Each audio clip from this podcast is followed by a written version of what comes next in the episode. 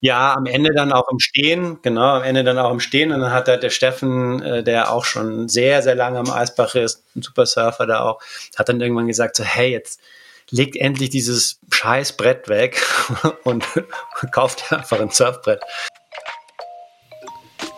Hallo und willkommen bei A-Frame. Mein Name ist Michael Zillewagen. Zusammen mit Alexandra Schalaudek und Peter Roche spreche ich hier für dich mit vielen interessanten Menschen, die sich rund um den Surfsport tummeln. Mein heutiger Gast, Quirin Rohleder. Ich freue mich sehr. Vielen Dank, Quirin, dass du zur Verfügung stehst. Herzlich gerne. Wir kennen uns ja seit geraumer Zeit vom Wellenreitverband. Ähm, ich habe bei meiner mehrjährigen Recherche allerdings für heute festgestellt, dass du ja sehr viel arbeitest und sehr viel verschiedene Dinge machst. Und ähm, wir hatten im Vorgespräch schon besprochen, dass wir über das Thema Rapid Surfen sprechen wollen. Nichtsdestotrotz würde ich gerne unseren Hörerinnen und Hörern mal äh, erzählen oder von dir wissen, was du eigentlich alles tust, weil das ist ganz viel. Ja, das ist eine gute Frage. Das stelle ich mir wahrscheinlich auch des Öfteren. Im Grunde genommen ist es relativ schnell zusammengefasst. Ich äh, habe seit 2008 eine Managementagentur. Die hatte ich äh, zuerst mit zwei englischen Partnern.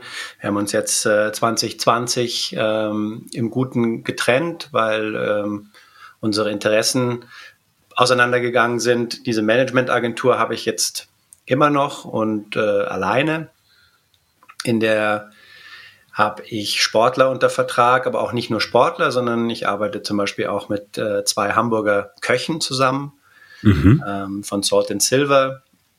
Zwei junge Köche, die in Hamburg zwei Restaurants haben und ein Motto auch Surfen ist, Reisen, Surfen, Kochen. Also das äh, ist jetzt nicht nur auf Sport, aber ja, ein tolles Buch Genau, tolles Buch von denen habe ich im Schrank stehen, genau. In sehr der gut, Küche. haben, haben, haben glaube ich, sehr, sehr viele Leute im Schrank stehen. Aber ist ja auch hm. wirklich ein, äh, ein, tolles, tolles Kochbuch. Und ansonsten äh, angefangen habe ich damals mit, also mein erster Kunde äh, war Marlon Lipke. Ähm, mit dem haben wir, ich glaube, so 2000 2006 oder so, 2007 angefangen oder noch einen Tick später, 2008 vielleicht. Also auf jeden Fall in dem Jahr, bevor er sich qualifiziert hat. Ähm, das hat sich, mei, wie hat sich, wie, wie ergeben sich solche Dinge? Ich bin ja jetzt ja kein, ähm, also ich habe das nicht studiert, aber ich habe halt ein Telefon mit sehr, sehr vielen Namen drin, Telefonnummern. Und äh, Marlon meinte irgendwann zu mir, ah, ich habe hier Probleme und äh, können wir nicht mal gucken. Und dann habe ich mich hingesetzt und dann haben wir entschlossen, das äh, professionell zu machen. Und ja, von da ging es dann weiter. Eine Zeit lang mit Adrian Bucken auch zusammengearbeitet, der ja auf der Tour ist, immer noch. Und dann hat sich das so ein bisschen erweitert und dann sind Snowboarder dazugekommen, auch immer mal wieder Freeskier und äh, genau, also das ist mein äh, der eine Teil, mit dem ich meinen Lebensunterhalt verdiene. Und seit 2016 habe ich mit meinem Geschäftspartner Christian Bach eine Agentur hier in München. Die heißt Waterworks. Da haben wir angefangen, Surfbretter zu machen. Beziehungsweise kommt diese Initiative nicht von mir, sondern äh, eher vom Christian, der ein absoluter Shape-Nerd ist und sich da wirklich mega gut auskennt. Christian kommt eigentlich nicht aus dem Wellenreiten, sondern eher aus dem Snowboarden, hat ganz lange für die Pleasure, fürs Pleasure Magazin gearbeitet. Ja, ist auf jeden Fall was äh, mittlerweile, was Surfbretter und Shapes angeht. Ich würde ihn als deutsche Koryphäe bezeichnen. Uh. Und der Christian hat ja 2015, 16 angefangen, mit einem Shaper zusammenzuarbeiten, äh, mit einem spanischen. Und ich hatte damals so ein kleines Sponsorship von von Cemente Surfboards mit dem Nick. Und das war aber mal, öfters mal ein bisschen kompliziert. Dann hat es wieder wahnsinnig lange gedauert, bis die Bretter da waren. Dann kamen manchmal die falschen.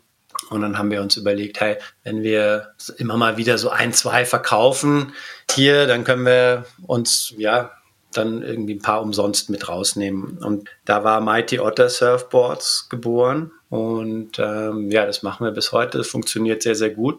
Uh, Surfbretter ist a hot commodity, vor allen Dingen äh, 2020. Wir haben äh, im Corona-Jahr noch nie so viele Surfbretter verkauft. Aber so geht es ja den meisten Firmen, die Hardware produzieren. Und gleichzeitig mit dieser Mighty Otter Geschichte haben wir uns auch ja mit dem Thema äh, Flusssurfen beschäftigt oder haben uns haben angefangen, uns da ein bisschen mehr Gedanken darüber zu machen. Gab zu der Zeit ja schon relativ lange die City Wave mit ihrer mit ihrer Welle und ähm, das war alles total spannend. Und dann haben wir uns mal hingesetzt und so unseren ja, Status definiert, wie wir diese ganze Geschichte sehen. Äh, ich meine, ich surfe schon seit hm, 35 Jahren am Eisbach und ja, das Thema ist immer größer geworden oder wird ja auch immer größer. Und der Christian kommt, so wie ich auch, aus dem Marketing und nicht nur aus dem Marketing, aber ähm, ist schon auch ein Forte von ihm. Und wir waren irgendwie mit den Bezeichnungen, wie das Ganze von anderen Leuten dann genannt wurde, irgendwie nicht ganz happy und haben uns gesagt, hey, da, da gibt es doch sicher irgendwie was Prägnanteres und was so ein bisschen, ja, marketingtechnisch einfach ein bisschen besser zieht und haben uns da viele Gedanken gemacht, auch damals schon über Wettkampfformate, was das Surfen auf stehenden Wellen angeht und haben uns da wirklich viele Gedanken gemacht und dann habe ich gesagt so, hey, wenn Engländer oder Amerikaner oder Australier mich damals, als es noch kein Internet gab, äh, gefragt haben, wenn ich irgendwo unterwegs bin, die haben gesagt, hey, du kommst doch aus München, da gibt es doch diese Welle. Ähm, wie, wie schaut denn das aus? Weil es gab mal eine Zeit, da konnte man nicht einfach ins Internet gehen und sich irgendwas angucken. Ja, einige erinnern sich. Ja, manche erinnern sich unter uns.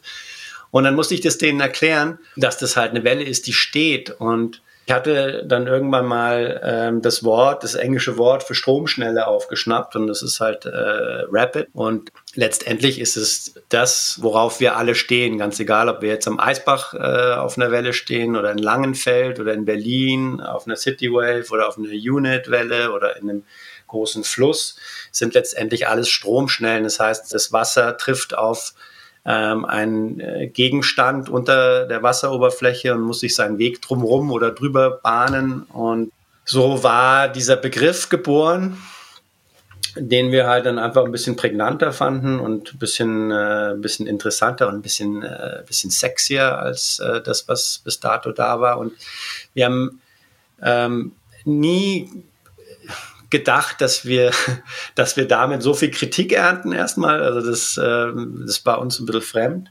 Gab das wirklich so viel Kritik am Anfang? Das ist ein bisschen an mir vorbeigegangen. Wann ja, war denn, glaub, das, das war 2016 oder wann war ja, das genau? Das, das, war dann ein bisschen später. Ich meine, das, das, wir haben ja da auch an anderen Geschichten gearbeitet, als, ähm, ja, da kann man ja gleich dann darauf kommen, als ich zum ersten Mal in Langenfeld war ich kenne den Benny Süß schon sehr, sehr lange. Ich habe früher mal bei Reef gearbeitet und äh, habe ihn als aktiven Sportler noch gesponsert, als er, Benny ist ja ein sehr, sehr guter Wakeboarder. Ja. Und Benny hatte mir irgendwann mal eine, eine SMS geschrieben und meinte, sie arbeiten da an einer, an einer stehenden Welle, die dann im See ist. Und ich habe mir gedacht, so, ah, wie soll denn das funktionieren? Und dann hat er mich angerufen und gesagt, hey, komm hoch, äh, das Ding ist fertig. Und dann bin ich da hochgefahren und äh, habe mir da die erste Unitwelle vom Hannes angeschaut, vom Johannes Degenhardt. Das ist einer der Partner in, in, in Unit Parktech. Und die haben das äh, mit den Süß Brothers da zusammen auf die Beine gestellt. War total begeistert. Und dann äh, bin ich da irgendwie, ich kann mich noch ganz genau erinnern, da irgendwie aus dem Wasser rausgeklettert und habe saß kurz da und habe mir gedacht, okay, jetzt gibt's ähm, so eine Unit-Welle und dann gibt's die City Wave und dann gibt's ja äh, letztendlich auch noch andere halbnatürliche Wellen. Wäre total witzig, wenn man da mal so eine kleine Tour drüber macht. Und äh, das habe ich natürlich dann auch gleich mit dem Christian besprochen und dann haben wir uns hingesetzt. Und ich glaube, die, der Gegenwind kam daher, dass wir einen Fehler gemacht haben, dass wir die Liga dann auch Rapid Surf League genannt haben. Und dann haben einfach viele gedacht, dass es einfach alles sehr kommerziell ist. Unser unsere Idee mit Rapid Surfing war nie irgendwie kommerziell zu sein, sondern war einfach dem Ganzen irgendwie so ein Dach zu geben, wo sich alle drunter wiederfinden können, ob sie jetzt Flusssurfen oder Riversurfen oder in einem Kanal unterwegs sind oder halt äh, indoor äh, auf einer City Wave oder wo auch immer.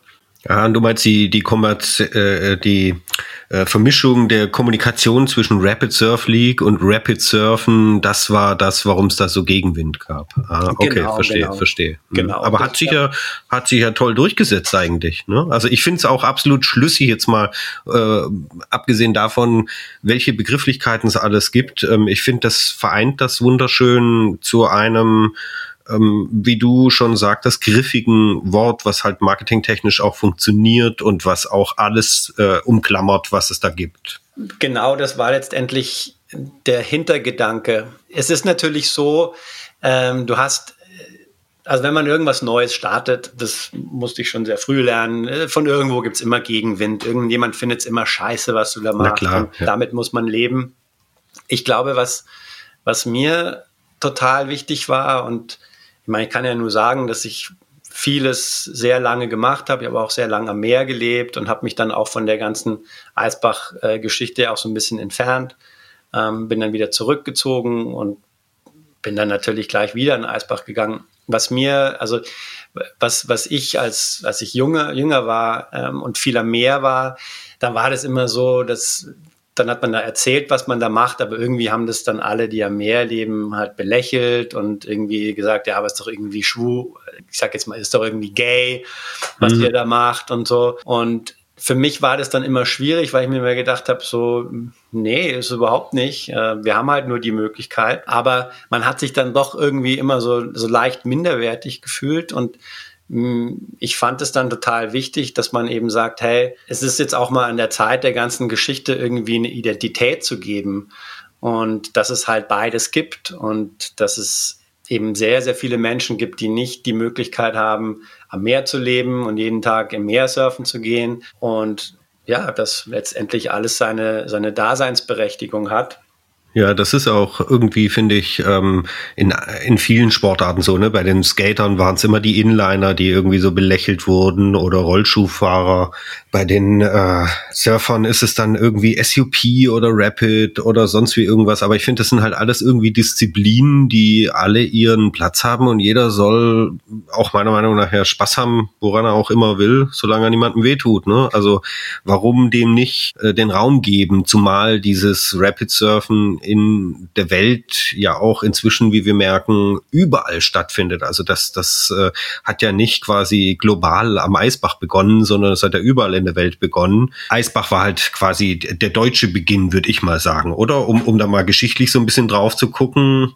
Jein, also es gab hier den Arthur Pauli äh, in den 60er Jahren, der dieses Thema Wellenreiten total spannend fand. Der hat ein bisschen außerhalb von München gelebt und hat dann irgendwann mal ein Seil an den Baum gemacht und äh, hatte irgendwie so einen relativ äh, einen Fluss mit einer relativ starken Strömung vorm Haus und ist dann erstmal mit einem Seil auf einem Brett hin und her gefahren. Der ist dann mit seinem Bruder irgendwann mal nach München gekommen und hat an der Floßlände ja, so die erste Welle entdeckt. Wir sind am Anfang nicht der Welle von der Floßlände, also auf, die, die auf der Welle gesurft, die man kennt, sondern ein bisschen weiter oben. Da gibt es eine Welle für Kids auch. Das, also es, man sagt, dass es schon hier angefangen hat.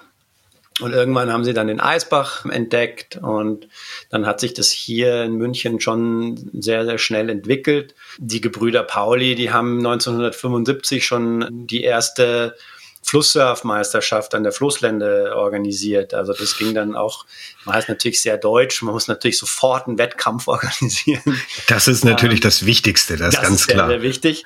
Und ich glaube, von da hat sich das so ein bisschen in die Welt getragen. Also ich kann mich noch erinnern, als ich am Eisbach angefangen habe zu, arbeit äh, zu, zu arbeiten, ja doch zu arbeiten, zu surfen, waren unheimlich viele Amerikaner immer noch in München.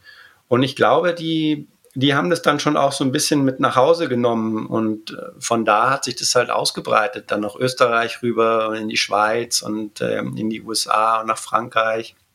Aber man kann schon sagen, dass das Epizentrum schon, schon immer München war und hier kommt halt auch so ein bisschen so die, ähm, der ganze Fortschritt her, was, was, was passiert, was für, was für Manöver gemacht werden. Da haben wir natürlich wahnsinnig viel Glück, dass wir so viele Wellen vor der Haustür haben. Also wir können ja wenn wir im Sommer wollen und das Glück haben, kann man in München sicher eins, zwei, drei, vier, fünf, sechs, sieben, sieben oder acht Wellen an einem Tag surfen, wenn man ein bisschen Hochwasser hat.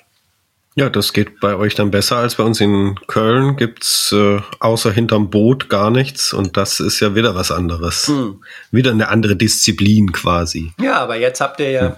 in Langenfeld die Unitwelle und ich glaube, das ist so, wenn man, wenn man so diesen, äh, wir haben ja gerade darüber gesprochen, dass die Wellenreiter am Meer immer mit so einem, mit so einem Lächeln auf, äh, aufs Rapid Surfen schauen. Da kann man dann auch sagen, dass es hier in München zum Beispiel viele Leute gibt, die halt irgendwie mit, mit einem Lächeln auf Langenfeld oder auf Berlin oder, oder, oder so schauen, weil sie es halt irgendwie uncool finden, dass da Energie verbraucht wird. Aber genauso elitär, sage ich mal, wie Leute, die am Meer leben und schon immer am Meer leben, äh, auf, auf die ganze Rapid-Geschichte schauen, so schaut jetzt ein gewisser Teil aus München elitär auf die anderen Wellen, die gebaut werden. Ähm, aber man darf einfach nicht vergessen, dass wir einfach dieses Riesenglück haben, dass wir diese Wellen vor der Tür haben. Ja? Und ja. Die musste keiner wirklich bauen, sondern die sind schon immer da. Natürlich hat der Eisbach mittlerweile Einbauten, damit die Welle ähm, öfters oder immer läuft. Die IGSM hat an der, an der Floßlände viel gearbeitet, was toll ist. Aber im Grunde genommen musste nie jemand irgendwas machen. Und das ist natürlich total einfach zu sagen, so, ja, da wird Strom verbraucht und das kostet Geld. Aber es ist doch letztendlich super, wenn mehr Leute an dieses Thema hingeführt werden. Und es gibt halt einfach wahnsinnig viele Regionen ähm, in Deutschland, die halt so flach sind, dass man halt keine Flusswelle bauen kann. Ja, es sind ja auch ähm, viele Menschen nicht bereit oder, sagen wir mal, nicht so risikobereit oder ähm, es ist ihnen zu kalt oder sonstige äh, ähm, Gründe, warum die dann nicht an Eisbach gehen, sondern in München dann auch in die Jochen Schweizer äh, Arena pilgern, weil es dort warm ist, weil die Welle konstanter ist. Ähm, die sind ja auch sehr, sehr unterschiedlich. Ne? Das ist ein Thema, auf das wollte ich jetzt nicht unbedingt noch hinaus, aber das kann man ja mal erwähnen. Die Wellen sind echt äh, extrem unterschiedlich. Wir haben ja beide schon so viele verschiedene gesurft, du sicher Dutzende mehr als ich. Äh, das ist aber völlig klar, dass da einfach ähm, quasi äh, eine Vielfalt bestehen muss und kann und ähm, dass da Strom verbraucht wird, äh, das ist natürlich blöd. Da braucht man nicht drüber reden, aber das ist immer die Frage ähm, bei solchen Themen, äh, wenn man das serious sieht, äh, dann sollte man es natürlich nur im Fluss betreiben. Ne?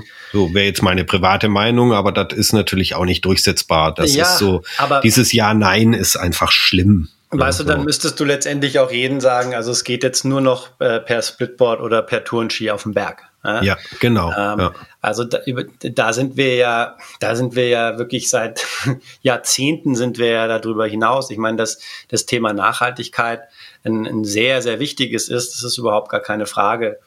Aber es ist es ist halt einfach leicht arrogant, dann zu sagen, so ja, das, was ihr da habt, ist Kacke. Ähm, wir gehen hier einfach immer auf Flusswellen surfen ja, und wir verbrauchen dabei keinen Strom. Äh, toll. Also wir haben halt, wie gesagt, wir haben das große Glück und ich bin da, wie gesagt, auch anderer Meinung.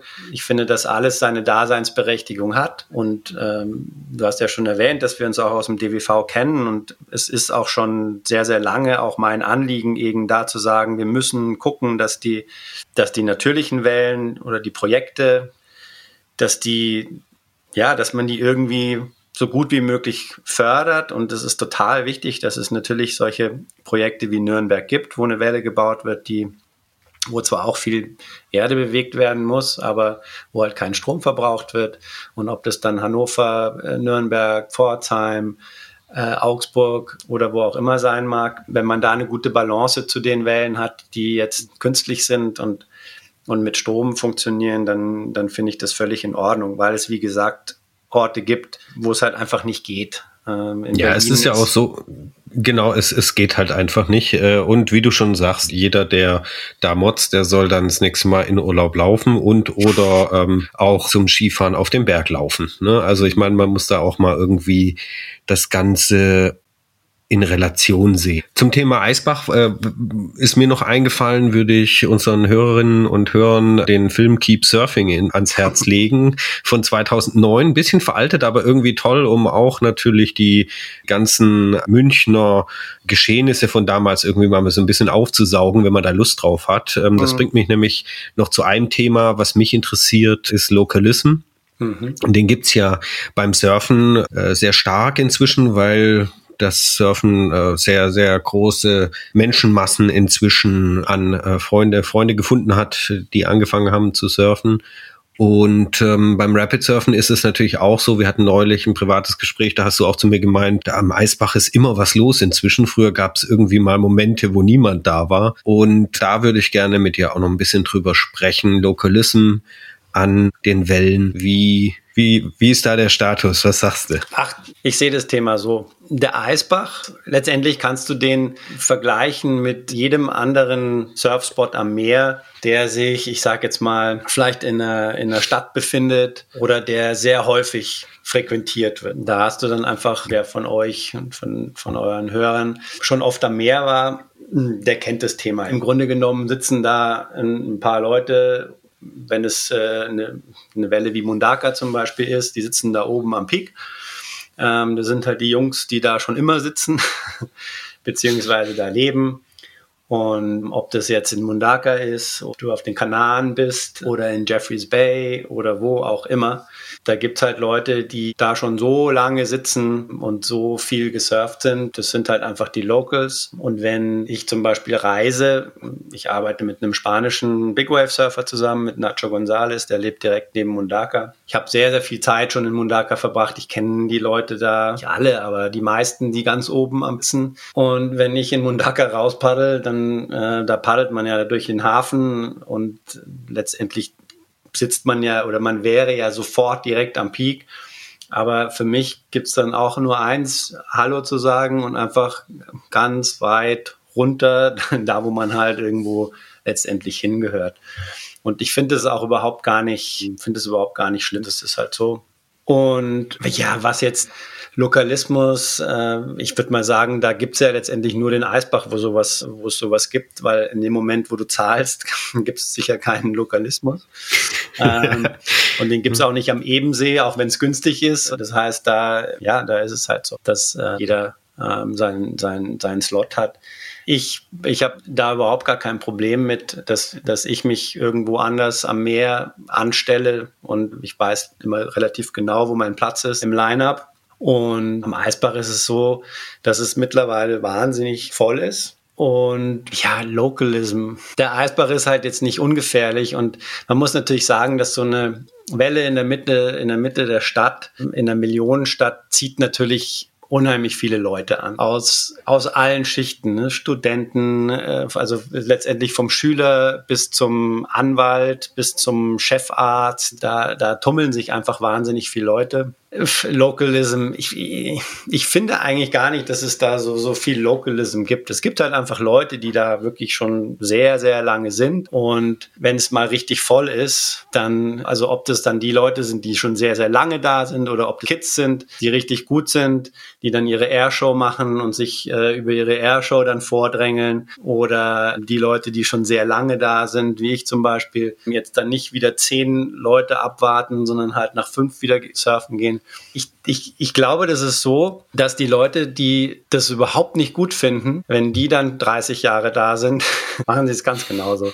Ähm, mhm. das, ist, das ist ein Phänomen, das beobachtet man sehr, sehr schnell bei, auch bei Deutschen, die zum Beispiel ans Meer ziehen. Die sind dann mal fünf Jahre, leben die dann irgendwo und dann wollen sie dann auch am Peak sitzen ja, und, ja. und fordern das auch dann so ein. Ja, ich wohne ja hier und so. Das sind aber auch sicher Leute, die vorher gesagt haben, so, oh, Localism ist so scheiße. Und ich meine, Local, es gibt ja Localism und Localism. Es gibt ja, ich drängel mich zum Beispiel immer mit einem Lächeln vor und dann gibt es Localism, wo dir irgendjemand, keine Ahnung, die Scheibe einschlägt oder dir, sobald du rauspaddelst, sagst, kannst dich eigentlich gleich wieder verpissen.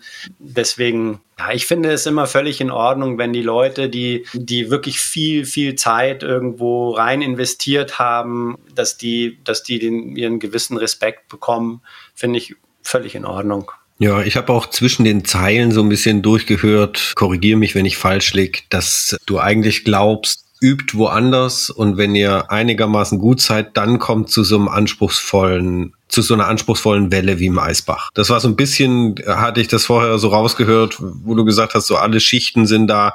Da dachte ich so, ja, als Anfänger vielleicht doch besser auch erstmal eine Stunde nehmen irgendwo und nicht denken, äh, ich kaufe mir jetzt ein Brett und hüpf in Eisbach. Ne? Naja, also es ist, es ist natürlich so.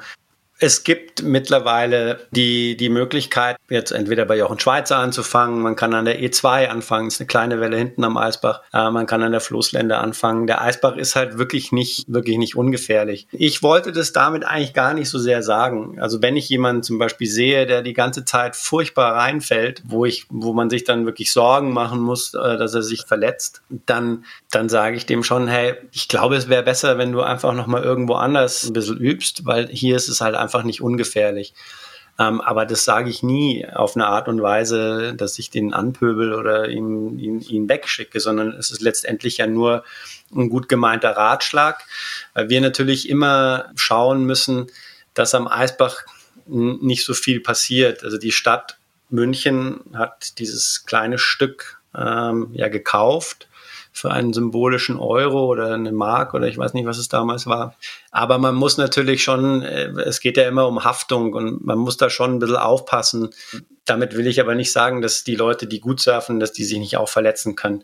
Für mich ist es so, ich habe auch am Eisbach angefangen, aber ich habe Bodyboarden angefangen am Eisbach. Also als ich äh, zum ersten Mal am Eisbach war, habe ich mir ähm, habe ich mir äh, auf einer Baustelle so ein Styrodur-Dämmbrett geklaut und habe das irgendwie so mit einem Messer hingeschnitten, wo ich mir gedacht habe, dass es jetzt passt und war da erstmal ein paar Jahre, also ich, ich habe mit zwölf angefangen und war dann erstmal Bodyboard. Auch im Stehen habe ich gehört, standest du dann irgendwann auf dem. Ja, am Ende dann auch im Stehen, hm. genau, am Ende dann auch im Stehen. Und dann hat halt der Steffen, äh, der auch schon sehr, sehr lange am Eisbach ist, ein super Surfer da auch, hat dann irgendwann gesagt, so, hey, jetzt legt endlich dieses scheiß Brett weg und kauft einfach ein Surfbrett.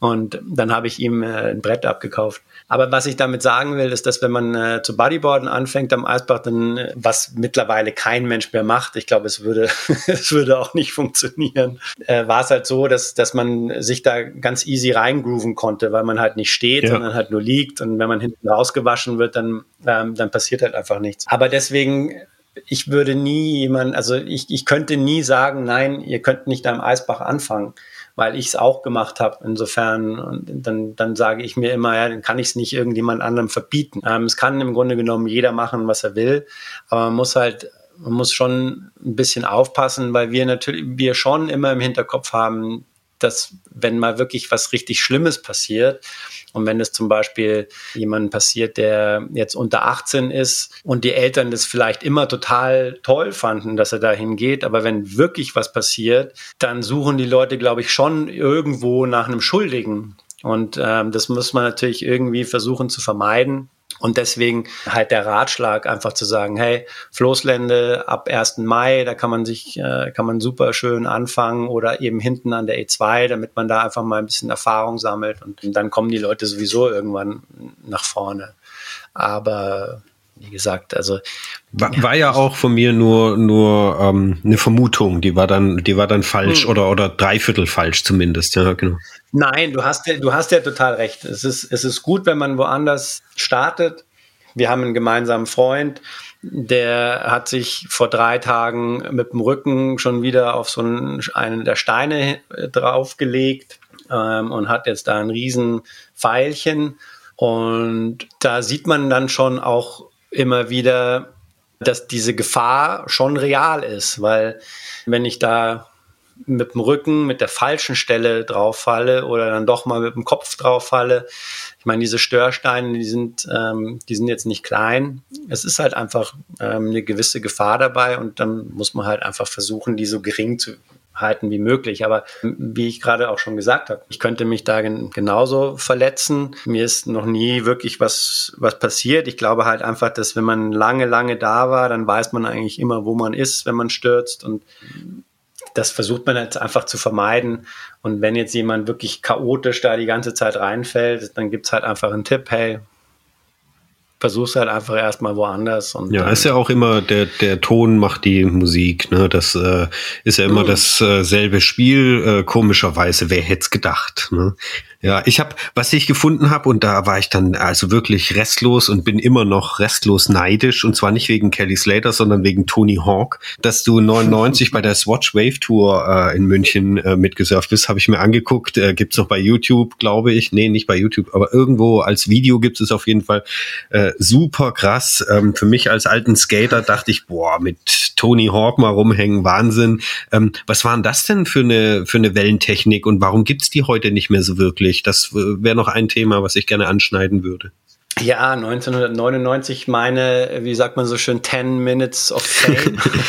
äh, ja, das, äh, das kommt ja von ähm, Tom Lochtefeld, der hat, wie hieß es früher, diese Schlitterbahnen hat der erfunden. Es ist im Grunde genommen, ist äh, diese Swatchwave ist einfach eine Weiterentwicklung von, von so Sheetwaves, so heißen die, die man fast in jedem Wasserpark in den Staaten findet. Ähm, das heißt, da wird einfach nur Wasser über eine, über so eine weiche Oberfläche geschossen.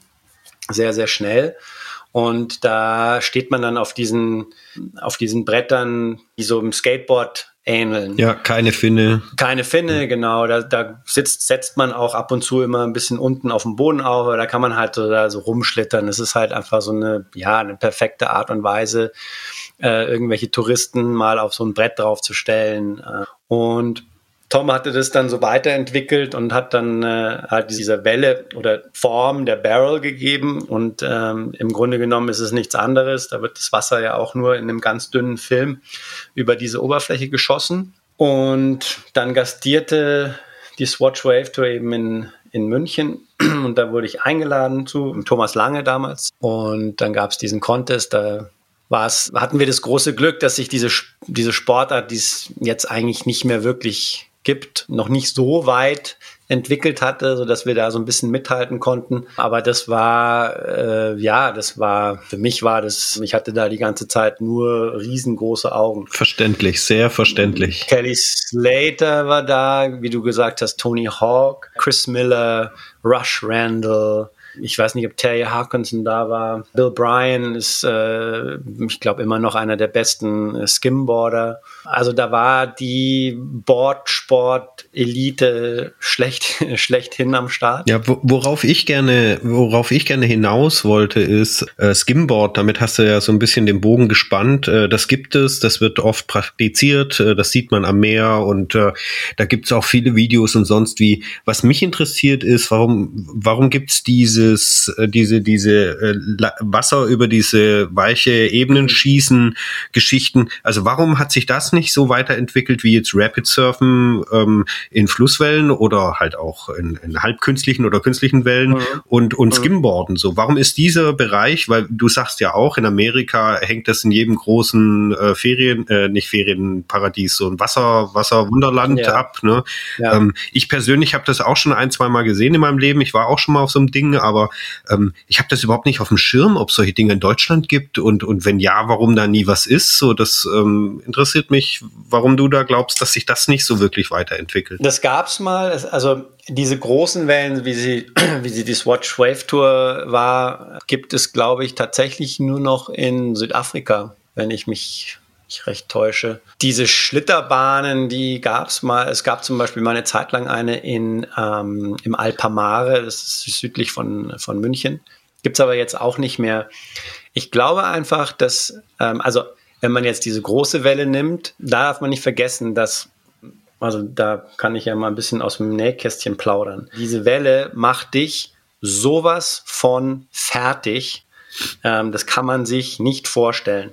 Weil wenn man da reinfällt, es ist eigentlich so, dass man immer over the falls geht. Also wenn man, man, es kann sein, dass man das Glück hat, dass man wirklich hinten rausfällt, da ist auch nochmal so ein Wasserbecken. Aber meistens ist es so, dass wenn man fällt, dass es einen in Richtung Barrel zieht und wenn es einen in Richtung Barrel zieht, dann geht man wirklich von, zieht es einen hoch und dann fällt man von oben runter. Oh. Aber da fällt man eben nicht ins Wasser, mhm. sondern du schlägst trotzdem immer noch auf diesen zwar weichen, aber ähm, dann doch irgendwann harten Untergrund auf und dann spült es einen raus. Also es ist so, dass ich meine, ich, ich war damals 24, also glaube ich relativ fit, aber nach einem Tag ähm, Surfen auf dieser Welle war ich zum Teil so fertig, dass wenn ich abends ins Bett gegangen bin, habe ich es nicht geschafft, meine Beine alleine aufs Bett zu bringen. Ich musste meine Arme zur Hilfe nehmen, Grüne um meine, meine Beine nach mhm. oben zu bringen, weil ich so einen unfassbaren Muskelkater hatte. Also du meinst, das, ähm, das wäre auch ähm, bei denjenigen ähm, dieser Wellentypen ohne Barrel, ne? Weil die meisten von den Dingern sind ja mehr oder minder nur so